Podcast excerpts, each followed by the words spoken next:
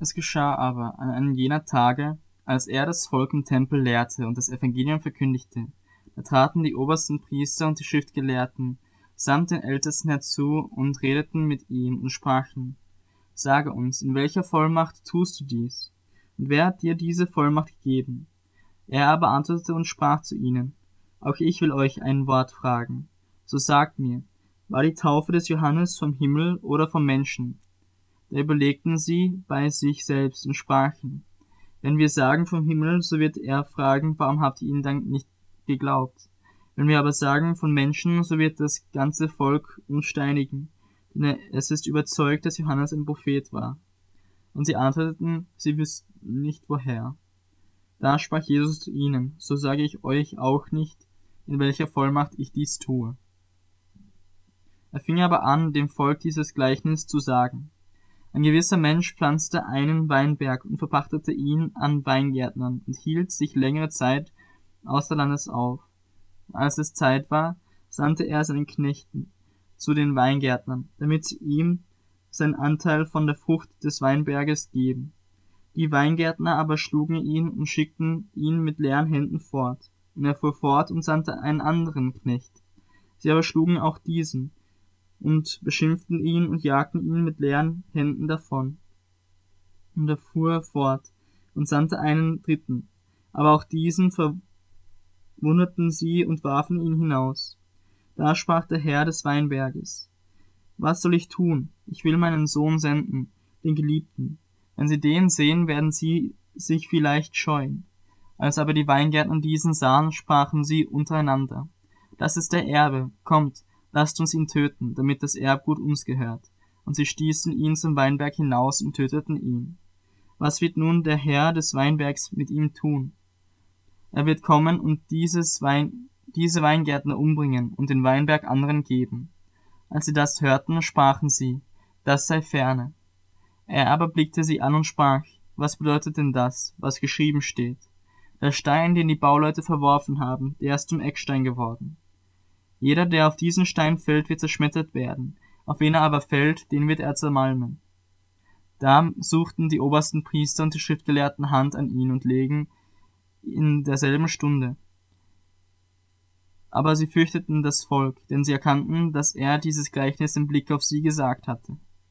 Und sie lauerten ihm auf und sandte Aufpasser ab, die sich stellen sollten, als wären sie redlich, um ihn bei einem Wort zu fassen, damit sie ihn der Obrigkeit und der Gewalt des Statthalters ausliefern könnten. Und sie fragten ihn und sprachen, Meister, wir wissen, dass du richtig redest und lehrst und nicht die Person ansiehst, sondern den Weg Gottes der Wahrheit gemäß lehrst. Ist es uns erlaubt, dem Kaiser die Steuer zu geben oder nicht? Da er aber ihre Arglist erkannte, sprach er zu ihnen, Was versucht ihr mich? Zeigt mir einen Denar, wessen Bild und Aufschrift trägt er? Sie aber antworteten und sprachen, des Kaisers. Er aber sagte ihnen, so gebt doch dem Kaiser, was des Kaisers ist, und nicht bei diesem Wort, und Gott, was Gottes ist. Und sie konnten ihn nicht bei diesem Wort fassen, vor dem Volk, und sie verwunderten sich über seine Antwort und schwiegen. Da traten aber etliche der Sadduzäer herzu, die bestreiten, dass es eine Auferstehung gibt, und sie fragten ihn und sprachen, Meister, Mose hat uns vorgeschrieben, wenn jemandes Bruder eine Frau hat und kinderlos stirbt, so soll dessen Bruder die Frau nehmen und seinem Bruder Nachkommen erwecken. Nun waren da sieben Brüder. Der erste nahm eine Frau und starb kinderlos. Da nahm der zweite die Frau und starb auch kinderlos. Und der dritte nahm sie ebenso, alle sieben, und sie hinterließen keine Kinder bei ihrem Tod. Zuletzt aber nach allen starb auch die Frau. Wessen Frau wird sie nun in der Auferstehung sein? Denn alle sieben haben sie zur Frau gehabt. Und Jesus antwortete ihnen und sprach, die Kinder dieser Weltzeit heiraten und lassen sich heiraten. Diejenigen aber, die gewürdigt werden, jene Weltzeit zu erlangen und die Auferstehung aus den Toten. Die werden weder heiraten noch sich heiraten lassen, denn sie können nicht mehr sterben. Denn sie sind den Engeln gleich und Söhne Gottes, da sie Söhne der Auferstehung sind. Dass aber die Toten auferstehen, hat auch Mose angedeutet, bei der Stelle von dem Dornbusch, wo er den Herrn den Gott Abrahams und den Gott Isaaks und den Gott Jakobs nennt. Er ist aber nicht ein Gott der Toten, sondern der Lebendigen, denn für ihn leben alle. Da antworteten etliche der Schriftgelehrten und sprachen, Meister, du hast gut geantwortet. Und sie getrauten sich nicht mehr, ihm etwas zu fragen. Er aber sprach zu ihnen, Wieso sagen sie, dass der Christus Davids Sohn sei? Und doch sagt David selbst im Buch der Psalmen, der Herr sprach zu meinem Herrn, setze dich zu meiner Rechten, bis ich deine Feinde hinlege als Schemel für deine Füße. David nennt ihn also Herr, wie kann er dann sein Sohn sein? Als aber das ganze Volk zuhörte, sprach er zu seinen Jüngern, Hütet euch vor den Schriftgelehrten, die gern im Talar einhergehen und die Begrüßungen auf den Märkten lieben und die ersten Sitze in der Synagogen und die obersten Plätze bei den Mahlzeiten. Sie fressen die Häuser der Witwen und sprechen zum Schein lange Gebete. Diese werden ein umso schwereres Gericht empfangen.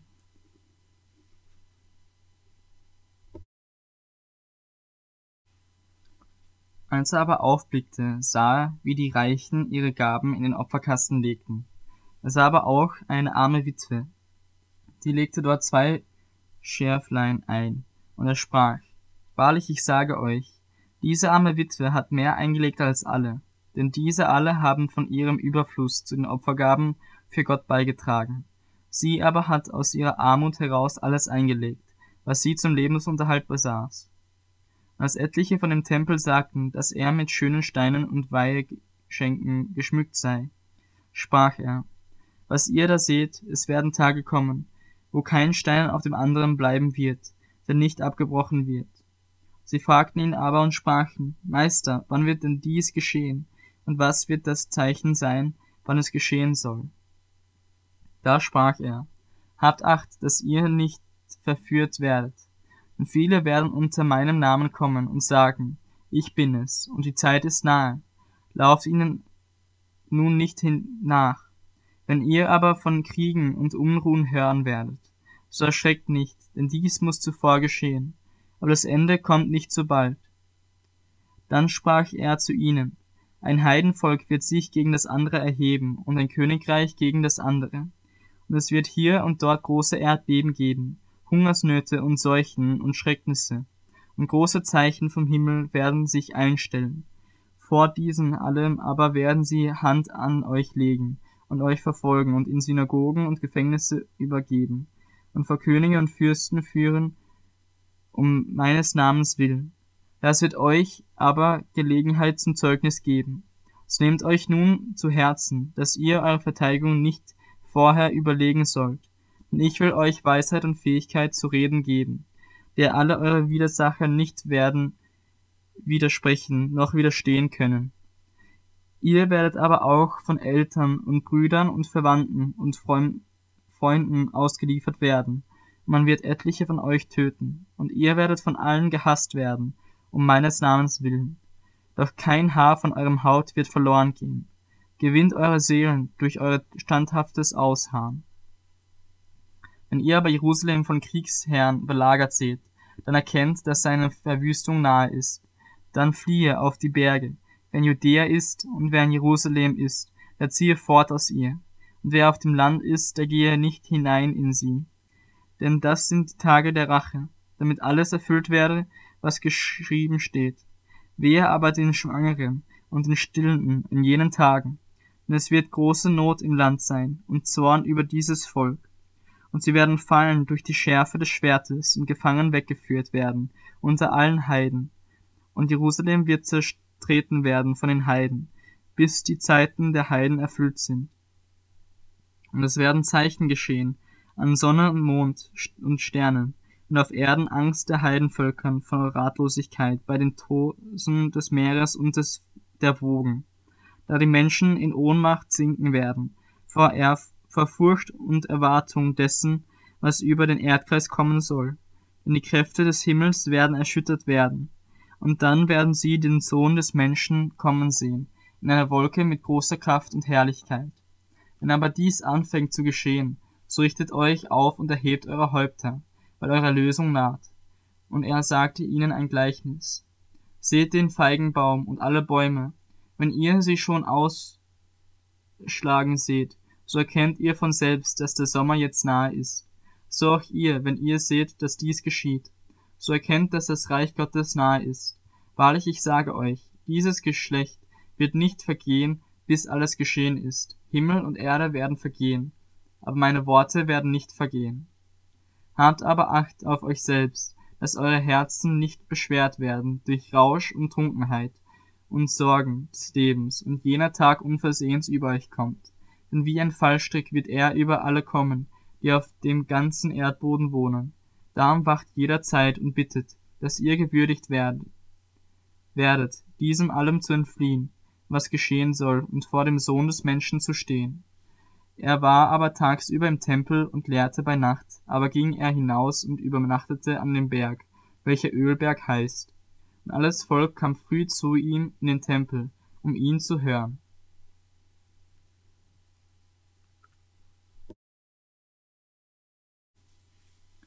Es nahte aber das Fest der ungesäuerten Brote, das man Passa nennt. Und die obersten Priester und Schriftgelehrten suchten, wie sie ihn umbringen könnten und sie fürchteten das Volk. Es fuhr aber der Satan in Judas, der mit Beinamen Iskariot genannt wird, welcher aus der Zahl der Zwölf war. Und er ging hin und besprach mit den obersten Priestern und den Hauptleuten, wie er ihn an sie ausliefern wollte.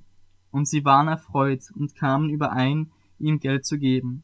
Und er versprach es und suchte eine gute Gelegenheit, um ihn ohne Volksauflauf an sie auszuliefern. Es kam aber der Tag der ungesäuerten Brote, an dem man das Passa schlachten musste. Und er sandte Petrus und Johannes und sprach, Geht hin, bereitet uns das Passa, damit wir es essen können. Sie aber sprachen zu ihm, Wo willst du, dass wir es bereiten? Und er sprach zu ihnen, Siehe, wenn ihr in die Stadt hineinkommt, so wird euch ein Mensch begegnen, der einen Wasserkrug trägt. Dem folgt in das Haus, wo er hineingeht, und sprecht, zu dem Hausherrn. Der Meister lässt dir sagen, wo ist das Gastzimmer, in dem ich mit meinen Jüngern das Passach essen kann? Und jener wird euch einen großen, mit Polstern ausgelegten Obersaal zeigen. Dort bereitet es zu. Sie gingen hin und fanden es, wie er ihnen gesagt hatte, und sie bereiteten das Passa. Und als die Stunde kam, setzte er sich zu Tisch und die zwölf Apostel mit ihm.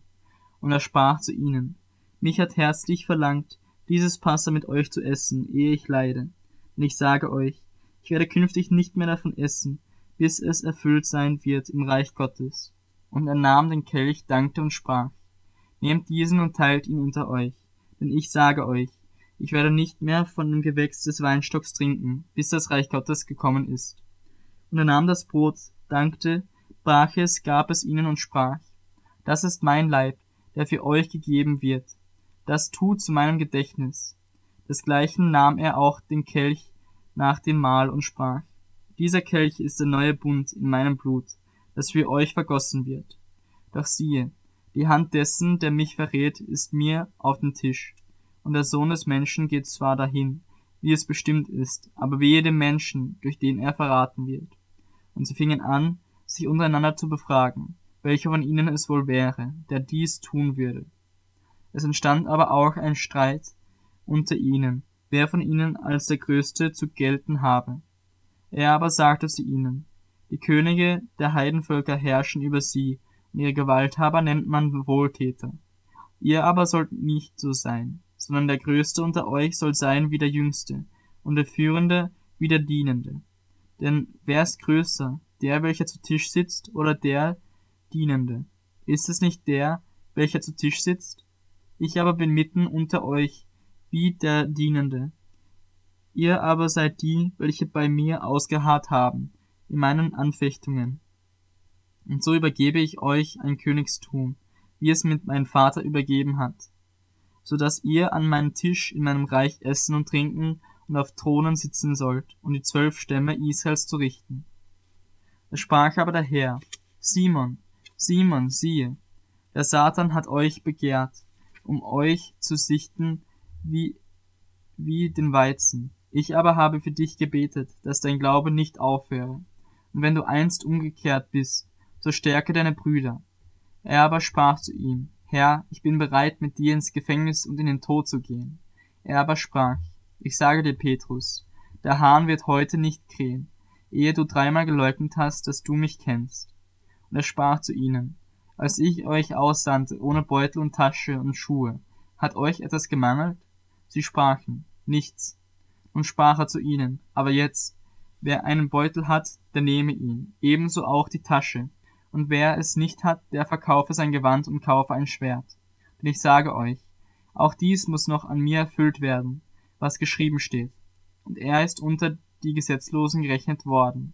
Denn was von mir geschrieben steht, das geht in Erfüllung. Sie sprachen, Herr, siehe, hier sind zwei Schwerter. Er aber sprach zu ihnen, es ist genug. Und er ging hinaus und begab sich nach seiner Gewohnheit an den Ölberg. Es folgten ihn aber auch seine Jünger. Und als er an den Ort genommen, gekommen war, sprach er zu ihnen, Betet, dass ihr nicht in Versuchung kommt. Und er riss sich von ihnen los, ungefähr einen Steinwurf weit, kniete nieder, betete und sprach, Vater, wenn du diesen Kelch von mir nehmen willst, doch nicht mein, sondern dein Wille geschehe. Da erschien ihm ein Engel vom Himmel und stärkte ihn. Und er war in ringendem Kampf und betete inbrünstiger. Sein Schweiß wurde aber wie Blutstropfen, die auf die Erde fielen. Und als er vom Gebet aufstand und zu seinen Jüngern kam, fand er sie schlafend vor Traurigkeit. Und er sprach zu ihnen, was schlaft ihr? Steht auf und betet, damit ihr nicht in Versuchung kommt. Während er aber noch redete, siehe, da kam eine Schar, und der, welcher Judas hieß, einer der zwölf, ging von ihnen her und näherte sich Jesus, um ihn zu küssen. Jesus aber sprach zu ihm, Judas, verrätst du den Sohn des Menschen mit einem Kuss? Als nun seine Begleiter sahen, was da geschehen sollte, sprachen sie zu ihm, Herr, sollen wir mit dem Schwert dreinschlagen? Und einer von ihnen schlug den Knecht des Hohenpriesters und hieb ihm sein rechtes Ohr ab. Da antwortete Jesus und sprach, Lasst ab davon, und er rührte sein Ohr an und heilte ihn. Er aber sprach, es sprach aber Jesus zu den obersten Priestern und Hauptleuten des Tempels und zu den Ältesten, die an ihn herangetreten waren. Wie gegen einen Räuber seid ihr ausgezogen mit Schwertern und mit Stöcken. Als ich täglich bei euch im Tempel war, habt ihr die Hände nicht gegen mich ausgestreckt, aber dies ist eure Stunde und die Macht der Finsternis. Nachdem sie ihn nun festgenommen hatten, führten sie ihn ab und brachten ihn in das Haus des Hohenpriesters. Petrus aber folgte von ferne. Da sie aber mitten im Hof ein Feuer angezündet hatten und beisammen saßen, setzte sich Petrus mitten unter sie. Es sah ihn aber eine Magd beim Feuer sitzen und schaute ihn an und sprach, auch dieser war mit ihm. Er aber verleugnete ihn und sprach, Frau, ich kenne ihn nicht. Und bald danach sah ihn ein anderer und sprach, Du bist auch einer von ihnen. Petrus aber sprach, Mensch, ich bin's nicht. Und nach einer Weile von ungefähr einer Stunde bekräftigte es ein anderer und sprach, Wahrhaftig, der war auch mit ihm, denn er ist ein Galiläer. Petrus aber sprach, Mensch, ich weiß nicht, was du sagst. Und sogleich, während er noch redete, krähte der Hahn. Und der Herr wandte sich um und sah Petrus an. Da erinnerte sich Petrus an das Wort des Herrn, das er zu ihm gesprochen hatte. Ehe der Hahn kräht, wirst du mich dreimal verleugnen. Und Petrus ging hinaus und weinte bitterlich. Die Männer aber, die Jesus festhielten, verspotteten und misshandelten ihn, und nachdem sie ihn verhüllt hatten, schlugen sie ihn ins Angesicht und fragten ihn und sprachen, Weissage uns, wer ist's, der dich geschlagen hat? Und viele andere Lästerungen sprachen sie gegen ihn aus. Und als er es Tag, und als es Tag geworden war, versammelten sie die Ältesten des Volkes, die obersten Priester und Schriftgelehrten und führten ihn vor ihren hohen Rat, und sie sprachen, Bist du der Christus? Sag es uns. Er aber sprach zu ihnen, Wenn ich es euch sage, so werdet ihr es nicht glauben. Wenn ich aber auch fragte, so würdet ihr mir nicht antworten, noch mich loslassen. Von nun an wird der Sohn des Menschen sitzen zur Rechten der Macht Gottes. Da sprachen sie alle, Bist du also der Sohn Gottes? Er aber sprach zu ihnen, Ihr sagt es, denn ich bin es. Da sprachen sie, Was brauchen wir ein weiteres Zeugnis? Denn wir haben es selbst aus eigenem Mund gehört.